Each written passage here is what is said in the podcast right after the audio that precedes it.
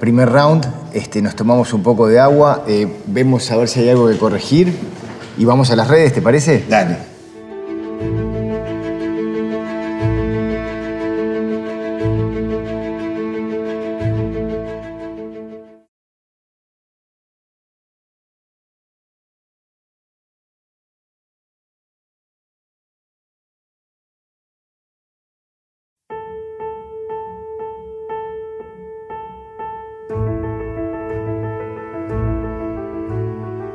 Estuvimos estudiando, estudiando tus redes con la gente de Wi-Fi para de cerca.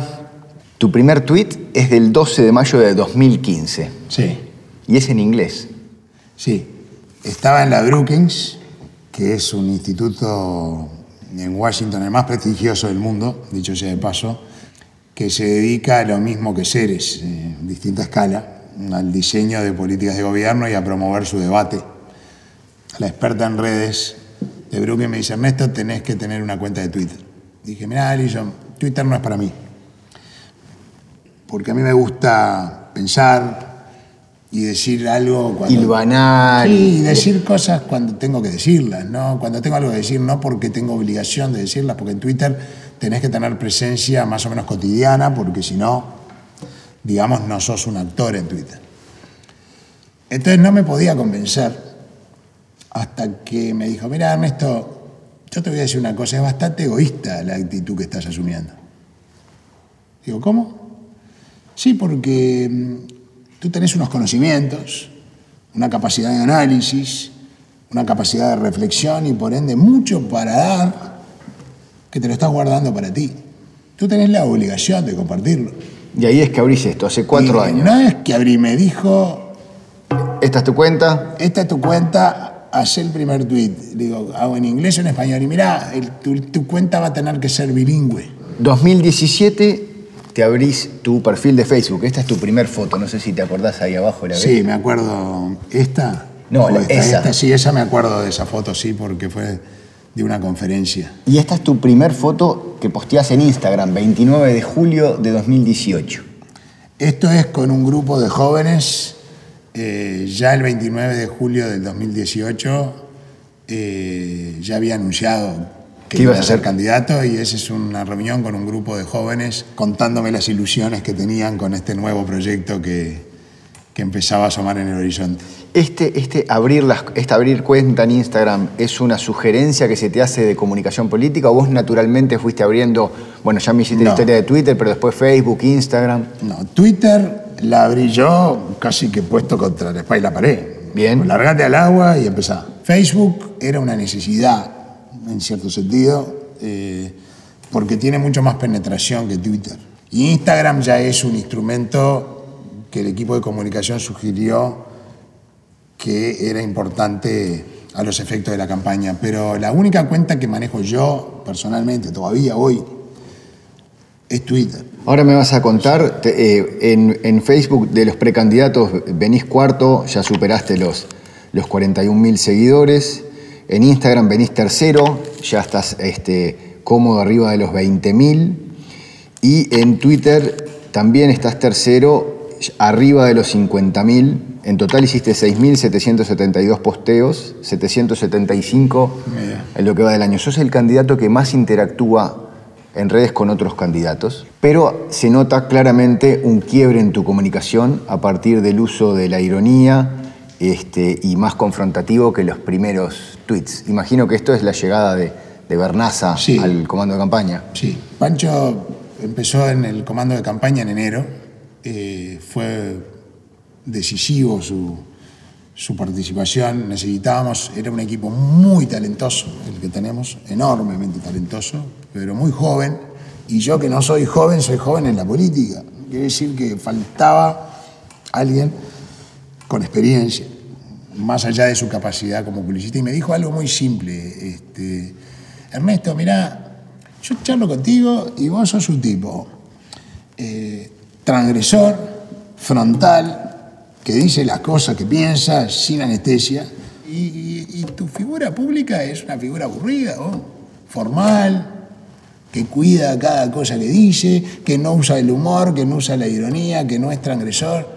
Me dice, yo quiero que tu personalidad política se parezca a ti. Que además dio la casualidad que es lo que hace que empieces a repuntar en las, eh, en las internas, sobre todo este tuit del 5 de abril Sí, de pero 2019. también es el conocimiento, ¿no? O sea, ese repunte era algo previsible en la medida que todas las encuestadoras nos decían la conversión conocimiento a predisposición a votar tuya, Ernesto, es altísima. La gente que te conoce enseguida genera un vínculo de confianza contigo y tiene una altísima predisposición a votarte.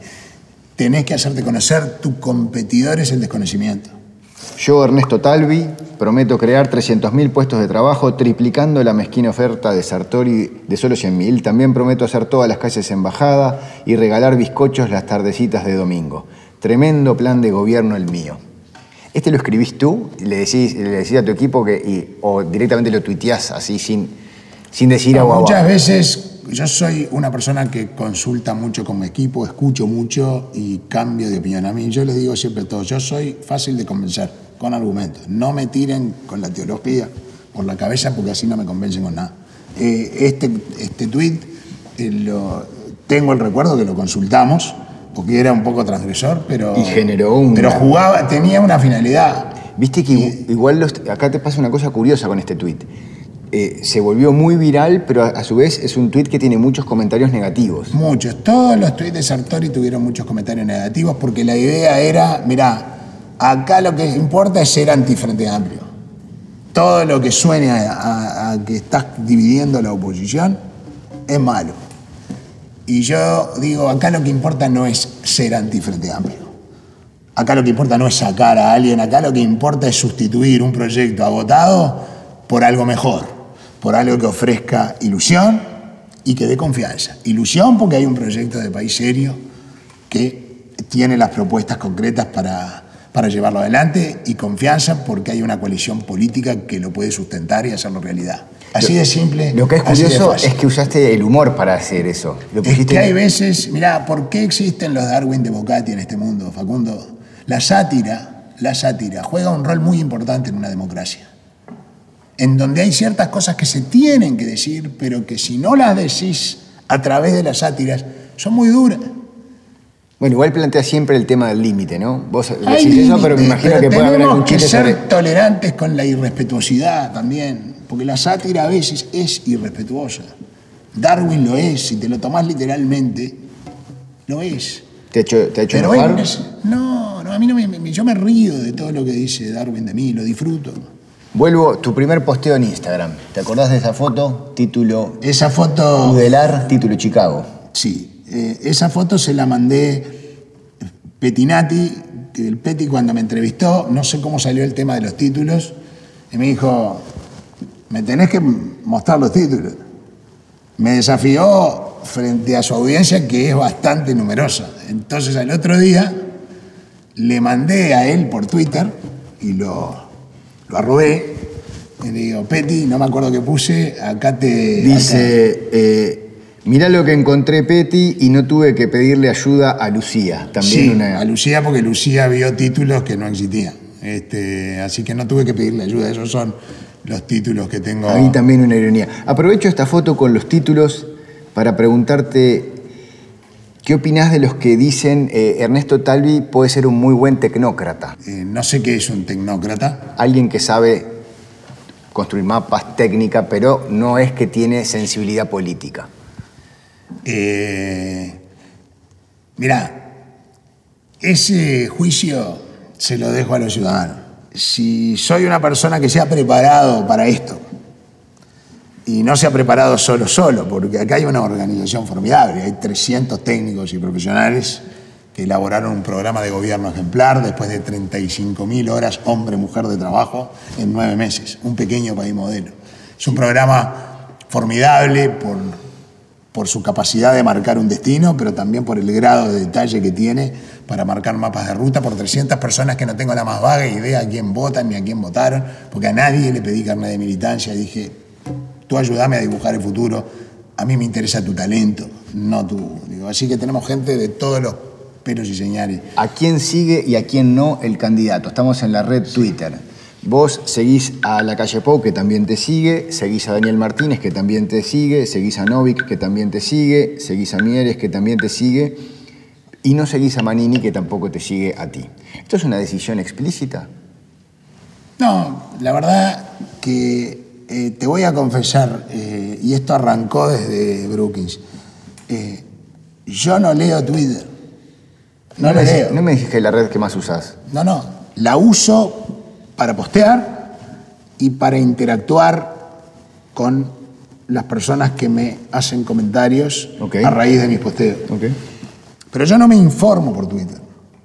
Yo me informo de fuentes primarias.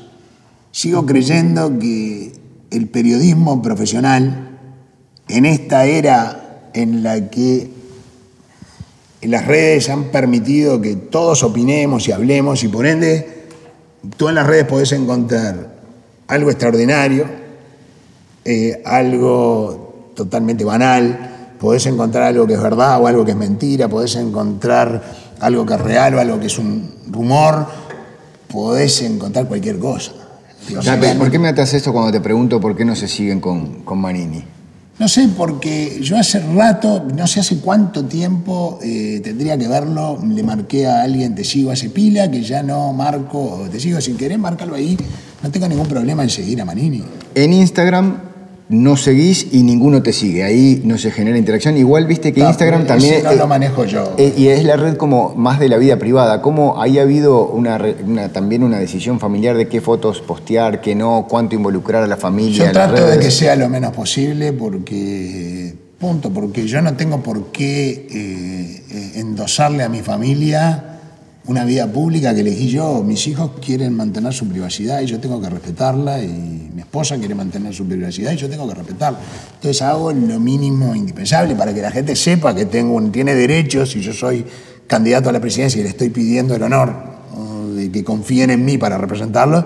Bueno, tienen que saber que estoy casado, que tengo dos hijos, que tengo familia, pero yo no tengo por qué invadir y los ciudadanos lo entienden. Sí, pero también Mi- viste mi que las redes, las redes, lo entienden los ciudadanos, pero también las redes han, han traído mucho esto, ¿no? Quieren ver eh, Ernesto Talvis viniendo de, de hacer el deporte. Quiera, el que quiera exhibir eh, toda la faceta de su vida, que las exhiba. Yo no soy así. Soy una persona que soy bastante pudrosa y, y cuidadosa con mis aspectos privados. Yo sigo yendo a nadar. Ahora no puedo todos los días, pero, pero voy, y voy ahí con mi bolso, me meto en el club, me nado como nadé hasta ahora, siempre. Pero no tengo por qué andar, eh, nunca lo hice, no lo tengo por qué hacer ahora. ¿Por qué tengo que andar diciendo ahora estoy nadando, ahora estoy cenando, ahora me estoy lavando los dientes? No. aunque, aunque te digan que mañana eso puede hacer No aumentar la cantidad Hay de... muchas cosas que me dijeron, no le pegues a Sartori que no te va a rendir electoralmente. No hables del campo de la manera que te está jugando porque hay muy pocos votos en las áreas rurales. Eh, no le pegues a Manini porque perdés votos por derecha. Hablando de eso, voy a tu interacción con otros candidatos, que es bastante. Ahí hay justo una foto con, con Pablo Mieres y con Sí. Luis Lacalle Pou. Eh, hablas mucho con ellos, se muestra siempre, siempre respeto. Bueno, en esto que hablabas de las campañas sucias, tuiteaste varias cosas de nuestra solidaridad. Luis, este, vamos a enfrentar entre todos los que estamos en esto de buena fe estas prácticas inescrupulosas que pretenden prostituir lo más sagrado, nuestra democracia. Así es.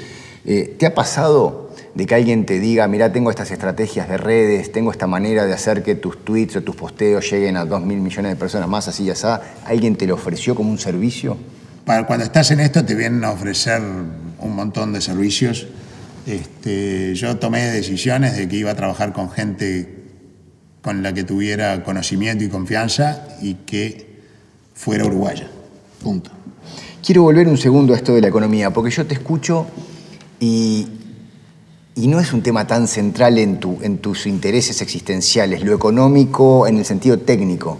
La economía es una ciencia social, Facundo, y por ende una disciplina humana que tiene como centro y como preocupación este, el ser humano y el ser humano interactuando en sociedad con sus semejantes. De vuelta te pregunto, ¿por qué tenemos la imagen de que los economistas no, se- no están preocupados de eso? En general, Eh, porque estamos en muchos casos hablando de, del déficit fiscal, de que esto subió, de que esto bajó, de que el PBI, de que tanto por ciento del PBI Que las prime, las subprime. Yo no soy ese tipo de economista.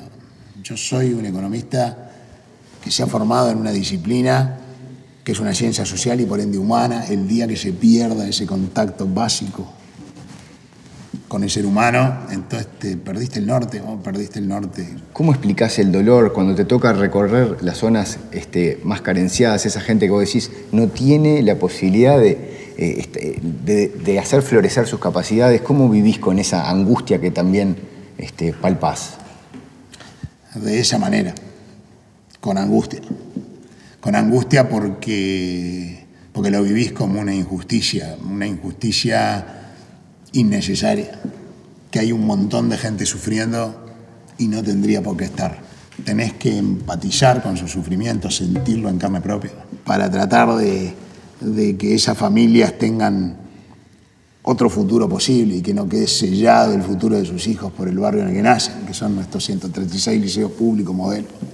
Acá vos te fijás a ver qué comenta la gente, tenés una, eh, o sea, en algún momento del día vos lo dedicás a agarrar tu teléfono y ver qué, ha dicho la gente sobre ti en las redes. No, en las redes no. Eh, yo ya te digo, Facebook e Instagram no tengo tiempo de, manejarlo yo. Lo único es Twitter. Solía mirar con bastante detalle los comentarios para poder interactuar. Hoy tengo mucho menos tiempo y además eh, ha aumentado muchísimo la cantidad de interacciones retweets, me gusta y comentarios.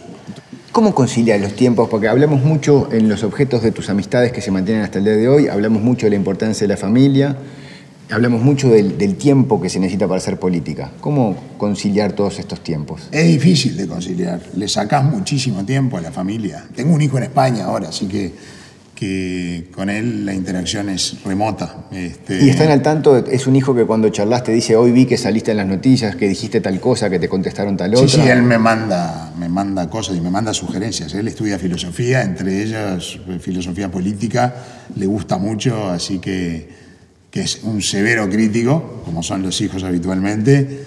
Eh, me señala cuando cree que me equivoqué, me da sugerencias. Dame un ejemplo, contame una que te dijo en esto le pifiaste.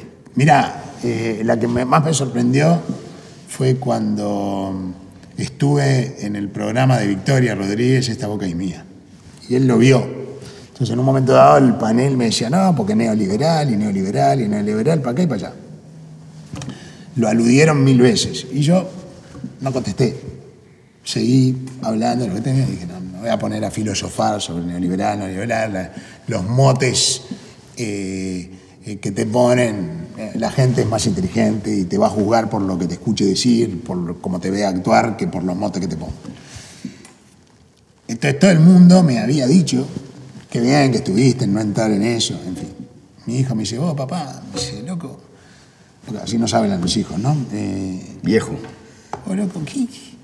Dice, te trataron ahí de neoliberal, esto que lo otro, y no atinaste a decir nada.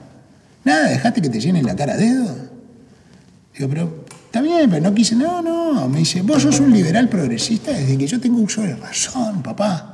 El liberal, ser liberal progresista tiene derecho de ciudad en la filosofía política, no es ningún invento tuyo. Dice, definite o decí lo que es ser un liberal progresista, decilo. Dije, bueno, decime tú qué es ser un liberal progresista. Me dijo, perfecto, yo te mando por escrito. No, pará, ahora me tenés que decir qué es ser un liberal progresista. Contame ese me escrito, dijo, Mira, esto es lo que me dijo. Primero y antes que nada, sos filosóficamente liberal. Crees en las instituciones, en la separación de poderes, crees en el gobierno de la ley como el único antídoto. Y sos progresista porque ¿Tú crees que por el solo hecho de que alguien nazca en el territorio de la República tiene un derecho fundamental a una vida digna y que es obligación de la colectividad a través del Estado asegurársela? De mi parte, está pronto. ¿Para ti? Más que pronto. Gracias, Ernesto. Gracias a ti, Facundo.